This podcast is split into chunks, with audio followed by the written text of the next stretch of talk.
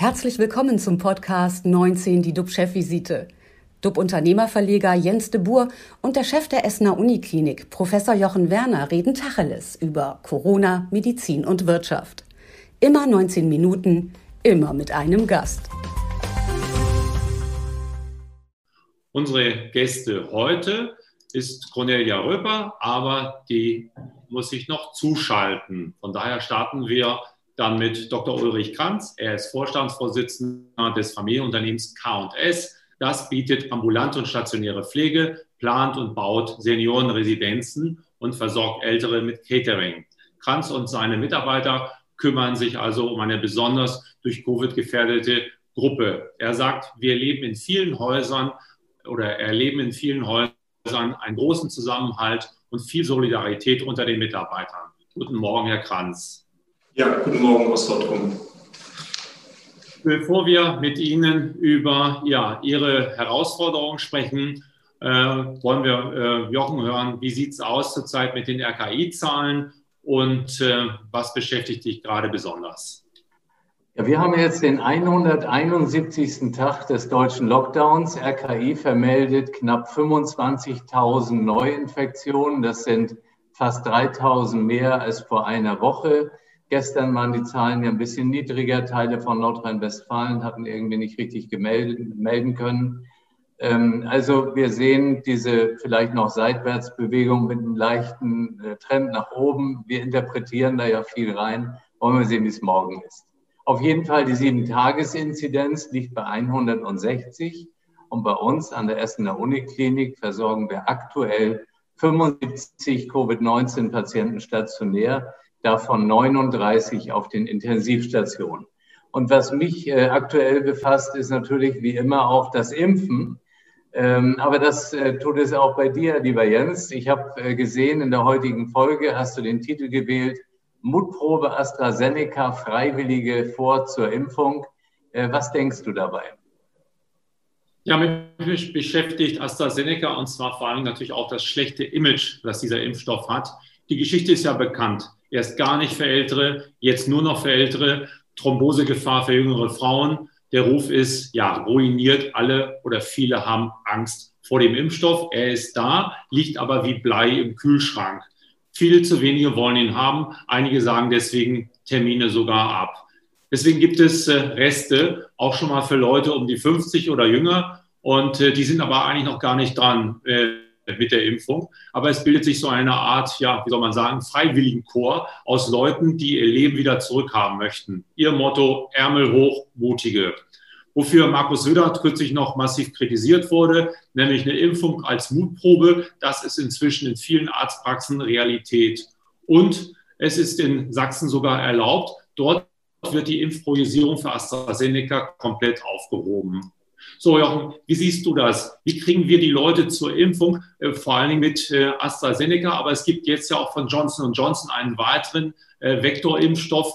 Müssen die Leute besser beraten werden, weil Nebenwirkungen bei Medikamenten oder Impfstoffen sind ja, ja, ich würde fast sagen, normal oder gibt es ja immer wieder. Auch bei der Antibabypille gibt es ja, aber darüber redet ja keiner mehr.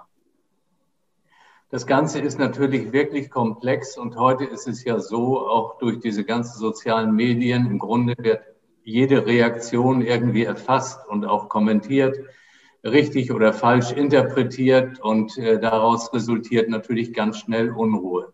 Es gibt ja ein paar Fakten, auf die wir uns erstmal zurückziehen und besinnen müssen. Und ein solches Fakt ist, dass der Wirkstoff oder der Impfstoff von AstraZeneca auf jeden Fall hochwirksam ist, was die Impfung gegen diese Covid-19-Erkrankung betrifft. Das ist außer Frage. Nun hat man festgestellt, dass bei einer Gruppe von jüngeren Menschen ein gewisses Risiko, insgesamt ist es klein, aber dass dieses trotzdem besteht, dass äh, diese Gruppe vielleicht schwere Thrombosen bekommen kann, teilweise auch mit tödlichem Ausgang. Und ich denke, man muss dem entgegenstellen, dass das ja junge Leute sind, junge Leute, die eine ganz, ganz, ein ganz, ganz geringes Risiko haben, an dieser Erkrankung zu versterben. Und dann muss man sehen, wo ist das Risiko zum Schluss höher, weil es ja zunächst einmal gesunde junge Menschen sind. Und da ist man in Deutschland dann dazu gekommen, dass man gesagt hat, hm, dieses Risiko ist uns irgendwie nicht richtig abschätzbar. Dann machen wir bei 60 diesen Schnitt, der hätte sicher auch bei 50 sein können. Aber es ist eben schwierig. Einige Länder haben sich zu solchen Vorgehen entschieden. Andere sagen, wir impfen über alle Gruppen. Und weitere Länder sagen, AstraZeneca ist bei uns überhaupt nicht mehr im Programm. Und daran wird es ja nun auch nicht besser, was die Unruhe betrifft. Dann kommt Johnson Johnson. Johnson Johnson ist auch ein Vektorimpfstoff, also vom Prinzip her etwas Ähnliches. Ob dort nun mehr oder weniger Thrombosen bei einer bestimmten Gruppe auftreten könnten, auch das wird man ja immer weiter diskutieren. Ähm, aber es ist natürlich ein wirksamer Impfstoff. Und der ist zugelassen und das ist das, was im Moment auch zählt.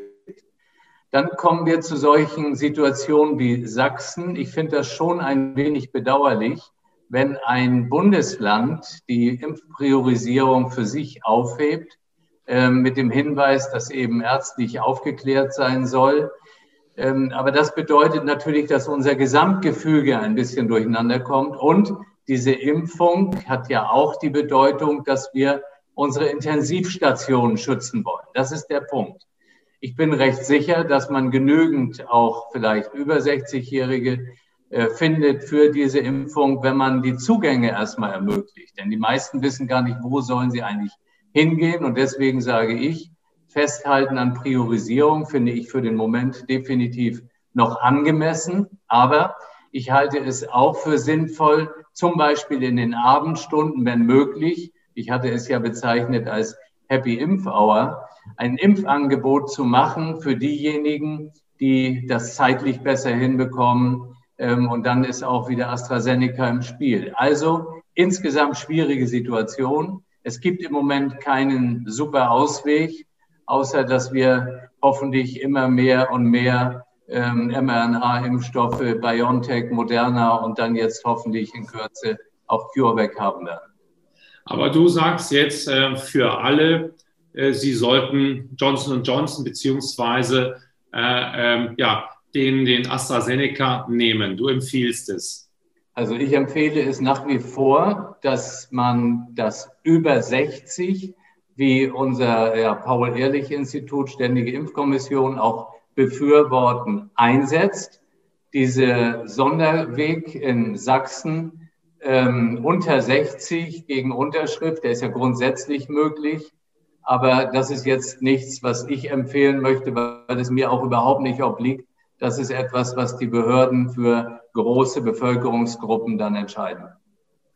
Arbeitgeber müssen ihren Beschäftigten jetzt Schnelltests anbieten. Einmal bei Mitarbeitern mit vielen Kontakten, zweimal die Woche. Auch äh, wenn gar keine Tests zu kriegen sind.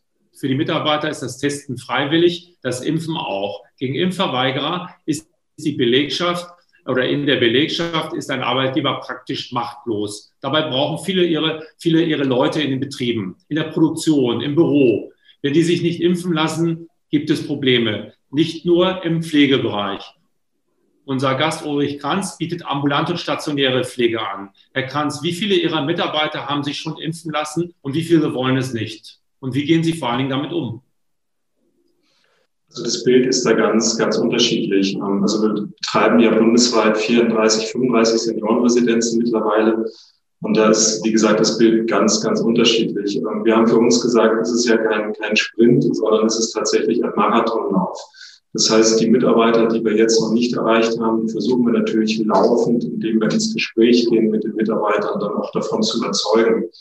Wir haben von Anfang an immer wieder betont, das ist jetzt, also die Impfteams kommen ja in die Pflegeheime, dass es gerade für die jüngeren Mitarbeiter nie wieder so einfach sein wird, sich impfen zu lassen.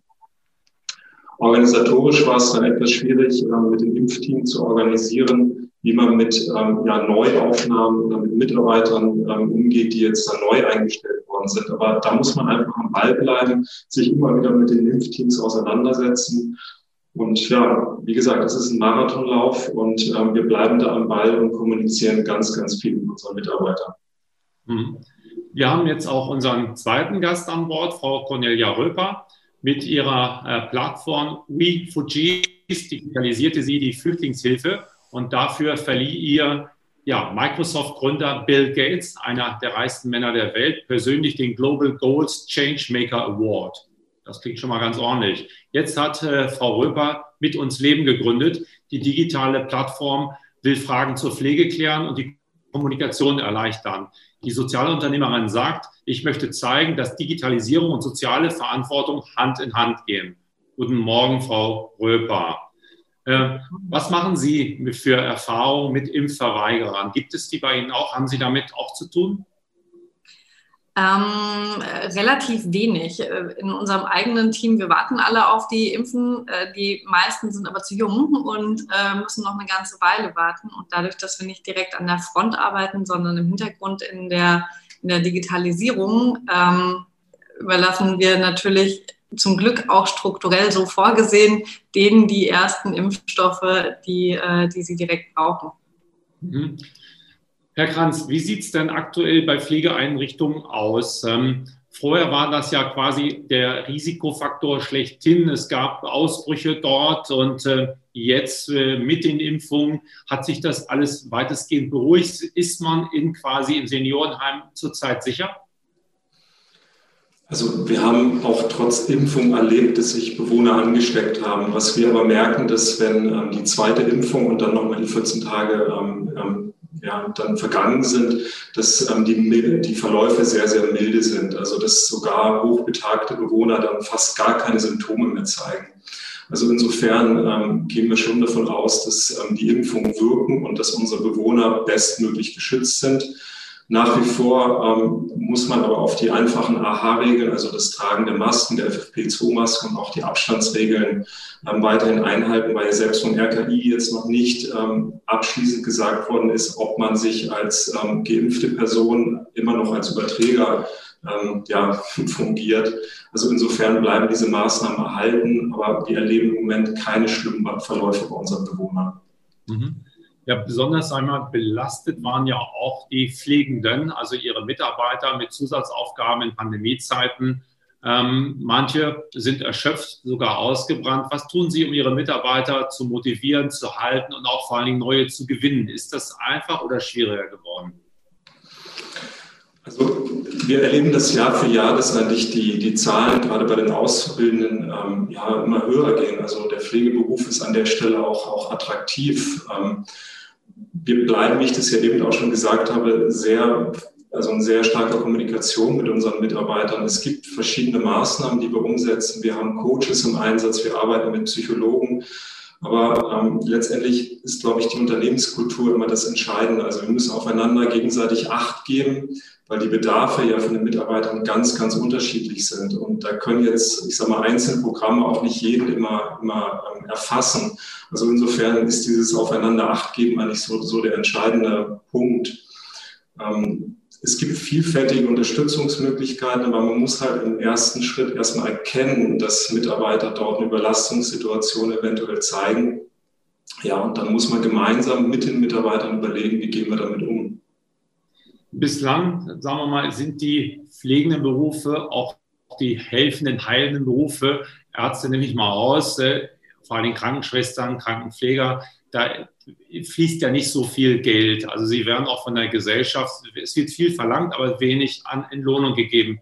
Jochen, glaubst du, es gab ja auch jetzt bei den Grünen, bei der bei Frau Baerbock, gab es äh, die Ansage, dass man stärker auf diesen Bereich gucken will, dass man ihn unterstützen möchte. Glaubst du, dass es äh, ein, nach der Pandemie einen Gamechanger geben wird, dass man anders mit äh, dem Bereich umgehen wird?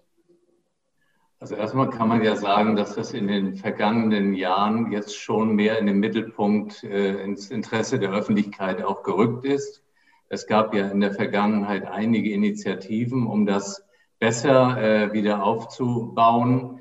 Ähm, ich bin ganz sicher, dass das so weitergeht. Das ist relativ alternativlos, äh, denn wenn wir die Pflegekräfte nicht haben, dann haben wir auch keine vernünftige Krankenhausversorgung. Ähm, aber ich bin nicht so, dass ich immer nur über Pflegekräfte spreche, weil in einem Krankenhaus viele, viele andere Berufsgruppen eben auch tätig sind. Und manchmal ist mir die ausschließliche Fokussierung auf die Pflege zu einfach gewählt. Ähm, also die Pflege ganz klar muss äh, in vielerlei Hinsicht besser unterstützt werden. Ähm, auch nicht nur von der tariflichen Situation her, ganz besonders auch von den Arbeitsbedingungen. Wir sind im Thema digitale Unterstützung und, und, und, aber eben auch andere Arbeitsgruppen. Und äh, wenn wir jetzt ganz kurz noch über die Pandemie sprechen, es kann auch nicht sein, äh, dass man äh, die Ärztinnen und Ärzte dabei völlig aus dem Fokus lässt, denn die spielen eine relevante Rolle äh, bei den Behandlungen. Das vergisst man inzwischen und denkt, naja, ist eben so. Nein, auch nicht. Auch die brauchen ihr Gehör. Frau Röber, warum braucht es für den Pflegebereich eine Plattform wie Mit uns Leben? Was bieten Sie dort an, was es nicht schon im Markt gibt? Ähm, Im Großen und Ganzen, um den Pflegedschungel zu durchbrechen. Und da haben wir in Deutschland nicht nur in der Pflege, aber auch viel in der Pflege ein Riesenproblem. Wenn man jetzt einfach mal in den eigenen Freundes- und Bekanntenkreis guckt, äh, in welchem Zeitpunkt beschäftigt man sich tatsächlich mal mit dem Thema Pflege, ist das meistens relativ plötzlich. Dann ist es, wenn die Großmutter die Treppe runtergefallen ist und jetzt eine neue Hüfte braucht und ab Montag brauchen wir jetzt eine Kurzzeitpflege oder sie muss irgendwo hin. Ähm, und noch niemand hat sich damit bisher beschäftigt und hat auch keine Ahnung, wie man das refinanziert, welche Anträge man ausfüllen muss, wo man jetzt hinlaufen muss, mit wem man sprechen muss. Der Familienrat tagt normalerweise nicht mittwochs zwischen 14 und 15 Uhr, wo man die Leute dann alle erreichen würde, sondern halt irgendwann spät abends oder am Wochenende. Da hat dann aber keinen Pflegestützpunkt und äh, auch niemand mehr Sprechstunde in den Pflegeeinrichtungen. Und dafür ist Digitalisierung einfach großartig, weil da kann ich Informationen ja genauso bereitstellen, dass sie jederzeit abrufbar sind und man äh, Angebote auch miteinander vergleichen kann, um überhaupt mal zu verstehen, was gibt es denn in Deutschland? Denn ähm, es ist immer so, so schön kurz gedacht zu sagen, wir haben zu wenig Pflege in Deutschland. Und gleichzeitig möchten wir ambulant vor stationär sehen. Aber wenn niemand in Deutschland weiß, was es alles dazwischen gibt und wie das genau aussehen könnte mit Demenz-WGs, mit verschiedenen äh, Servicewohneinheiten, mit äh, Tagespflegen äh, und so weiter, wenn man das nicht weiß, dann hat man als Otto Normalbürger erstmal im Kopf, entweder kommt ein ambulanter Dienst zu mir oder wenn das nicht mehr geht, dann muss Oma ins Heim. Und dazwischen gibt es eine riesen Bandbreite, die noch nicht so ausgeschöpft ist, wie sie eigentlich ausgeschöpft werden könnte, wenn man digital sehen würde, was es gibt und was das richtige Angebot ist. Also Ihr Angebot ist, nehmen wir mal an, die Oma fällt tatsächlich hin und muss ins Krankenhaus, äh, muss dann auch unterstützt werden. Dann kann ich bei Ihnen auf dem Dienst schauen, wo bekomme ich Hilfe, Unterstützung, was gibt es vor allen Dingen an unterschiedlichen Hilfsgeschichten, äh, so dass ich selektieren kann und äh, dann überlegen kann, welches Angebot passt zu mir, korrekt? Genau das. Ja, also kurz gesagt, es ist quasi die digitale Plattform für Oma und Opa und allen, die Oma und Opa helfen möchten. Ähm, da findet man ambulante Dienste, stationäre Einrichtungen, Tagespflegen, Nachtpflegen bis hin zu äh, Hilfsmitteln, also quasi Check 24 für Rollstühle, ähm, dass man auch da sieht, was gibt es denn in der Region, ähm, was sind die Unterschiede, um dann direkt auch den Kontakt aufnehmen zu können. Genau. Was sind die größten Herausforderungen, die Sie zurzeit überwinden müssen, Sie sind ja wahrscheinlich auch in einem Markt tätig, der sehr starr ist, wo relativ viele Regeln da sind. Mhm. Ähm, ja, wie sehen Ihre Herausforderungen aus? Unterschiedlich. Also Corona hat uns auch nicht ganz, äh, ganz in Ruhe gelassen, natürlich an der Stelle. Ähm, aber ich glaube, die größte Herausforderung ist die Digitalisierung in dem Bereich, weil es da noch relativ viel Nachholbedarf gibt und äh, aber auch einige Widerstände, die nicht so leicht äh, zu überwinden sind. Ob das jetzt Einzelpersonen sind in hohen Positionen und auch auf Vorstandsposten, die sich weigern, ein Zoom-Meeting, ein GoToMeeting, äh, Webinar oder sowas äh, anzunehmen oder auch mit Microsoft Teams zu arbeiten, weil sie Angst haben, dass dann all ihre Daten vom Rechner geklaut werden. Dann, das macht Digitalisierung enorm schwer. Gerade in Corona-Zeiten kommt man nämlich dann nicht mehr dran. Ähm, aber auch, und der Gedanke ist uns äh, doch häufiger ent, äh, entgegengeflogen, Digitalisierung brauche ich in der Pflege doch gar nicht, die Häuser sind doch voll. Und das ist zu kurz gedacht, weil natürlich ist das Pflegeheim voll, Aber wie ich gesagt habe, unter anderem deshalb, weil ich als Otto Normalbürger nicht weiß, was es noch alles gibt. Und ja, wir haben wahrscheinlich in Deutschland viel zu wenig Pflegeangebote und die äh, Privatpflegenden sind ultra überfordert und Corona macht es nicht leichter, aber gerade deshalb muss ich doch gucken, was gibt es für Alternativen, was gibt es für Möglichkeiten für Coaching, für vielleicht auch psychische Unterstützung, um überhaupt damit klarzukommen, was hier gerade passiert.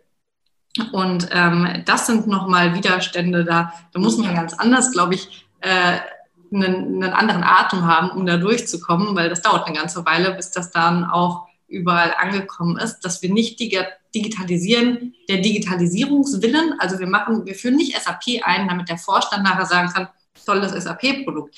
Nee, wir führen das ein, damit der Opa Walter, der zu Hause sitzt mit seiner, mit seiner Frau, auch jetzt die Möglichkeit hat, irgendwo Hilfe zu finden. In allen Lebenslagen und in, auch im Internet, weil das ist ein Lebensraum mittlerweile. Das kann man ja anders gar nicht mehr sagen.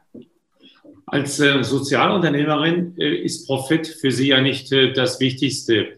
Äh, glauben Sie, äh, auch nach den Erfahrungen der Corona-Krise, dass diese Disziplin, also Social Entrepreneurship, wie man so schön sagt, dass das jetzt einen Schub bekommen wird, dass es mehr Menschen gibt, die sagen, ich werde mich sozial engagieren, aber nicht, um äh, den Gewinn zu maximieren? Ähm, ich hoffe ja. Ich glaube, ich kann es mir gut vorstellen, allerdings nicht automatisch. Also nur weil wir eine globale Pandemie haben und eine Riesenkrise, denkt man ja nicht automatisch um. Aber es ist eine riesige Chance. Und ich finde, das hat man vor allem auch gesehen, weil wenn wir jetzt einfach mal in Deutschland bleiben, so viele Leute was tun wollten und helfen wollten und nicht nur den Wunsch geäußert haben, sondern tatsächlich in Aktion getreten sind. Und es ja zum Beispiel auch den größten Hackathon in der Geschichte Deutschlands gegeben hat in Corona-Zeiten mit, äh, ich glaube, knapp 30.000 Teilnehmern, die drin waren, 43.000, die sich angemeldet haben, die in diesen Slack-Kanal mit reingekommen sind. Das ist ja eine Masse an an Ressource und an menschlichen Köpfen und ja auch Händen, die dann da wirklich was bewegen wollen, ähm, die wurde bisher so ein bisschen belächelt vielleicht auch. Und ich glaube, ähm, wir müssen umdenken an der Stelle. Ich kann mir einfach nicht vorstellen, dass Social Entrepreneurship weiterhin ähm, so, ein, so, so ein bunter Schmetterling bleibt, wo man sagt, oh ja, ist ganz schön, aber wir müssen hier jetzt erstmal Autos bauen. Das kann ich mir nicht vorstellen. Ich glaube, das wird sich ändern und das muss sich ändern, denn wir können doch nicht ernsthaft in so einer Zeit wie heute die, das Wohl der Gesellschaft am DAX messen. Das ist doch nicht also, das ist doch nicht unser Ernst. Ähm, was sagt denn der DAX-Index darüber aus, wie es meinen Nachbarn geht? Was sagt denn der DAX darüber aus, wie es den Leuten an der Front geht, wie es den systemrelevanten Jobs geht, wie es den Pflegerinnen und Pflegern geht, wie es den Leuten in der Logistik geht, in den Lieferketten, in den Supermärkten, wie es den Ärzten geht. Darüber sagt der DAX überhaupt nichts aus. Und ich glaube, da müssen wir ganz, ganz dringend umdenken. Und bei ganz vielen passiert das gerade auch. Und in der Politik wird ja auch gut gerüttelt. Und ich hoffe, dass man es auch an der Wahl sieht. Wir werden, wir werden es sehen. Der DAX sagt auf jeden Fall aus, ist ein Thermometer, ein Barometer für den Zustand der Wirtschaft. Und je besser es dem DAX geht, desto mehr Steuern werden bezahlt, desto mehr Leute werden beschäftigt, desto mehr können wir uns auch Dinge erlauben im sozialen Bereich. Äh, Herr Kranz, K&S baut und betreibt auch barrierefreie Senioren-Apartments und bietet Dienstleistungen für diese an. Wie hat sich die Nachfrage durch die Krise verändert? Ist sie größer geworden? Sehen Sie, dass da jetzt einiges auf Sie zukommt an, an zusätzlicher Arbeit? Schildern Sie das mal. Also die Nachfrage nach ähm, altersgerechten Wohnungen, die ist riesengroß. Ähm, also da haben wir jetzt in der Pandemie ähm, keine andere Nachfrage erlebt. Also der Bedarf an Serviceleistung ist einfach groß, ähm, wenn man jetzt nicht mehr jeden Tag für sich kochen möchte oder dass man halt Reinigungsleistung dazu buchen kann. Ähm, aber auch das Thema einfach der Gemeinschaft, ähm, wenn, wenn der Partner leider dann schon verstorben ist, dass man versucht halt eher Kontakte dann zu den Nachbarn zu knüpfen, im Seniorentreffen, in seinem Kaffee Pfeifer als Beispiel. Das sind dann eher so die Treiber. Also natürlich ist, ist ein Bedürfnis nach Sicherheit vorhanden, aber das ist jetzt nicht größer als es, glaube ich, bei uns allen der Fall ist. Mhm. 19 Minuten sind leider vorbei. Vielen Dank, Dr. Ulrich Kranz und Cornelia Röper. Unser Talkgast am Donnerstag der bayerische Landesbischof Professor Heinrich Bedford-Strom. Er ist Vorsitzender des Rats der Evangelischen Kirche in Deutschland. Ich bin gespannt, wie sein Blick auf die gesellschaftlichen Veränderungen durch Corona ausfällt. Bleiben Sie alle gesund, klicken Sie wieder rein. Ich, wir freuen uns auf Sie. Tschüss aus Hamburg. Und aus Essen. Und aus Berlin. Tschüss. Sottrum. Tschüss aus Sottrum. Tschüss. Das war 19 die DUB-Chefvisite als Podcast. Die Videos dazu gibt es auf watz.de und auf dub-magazin.de.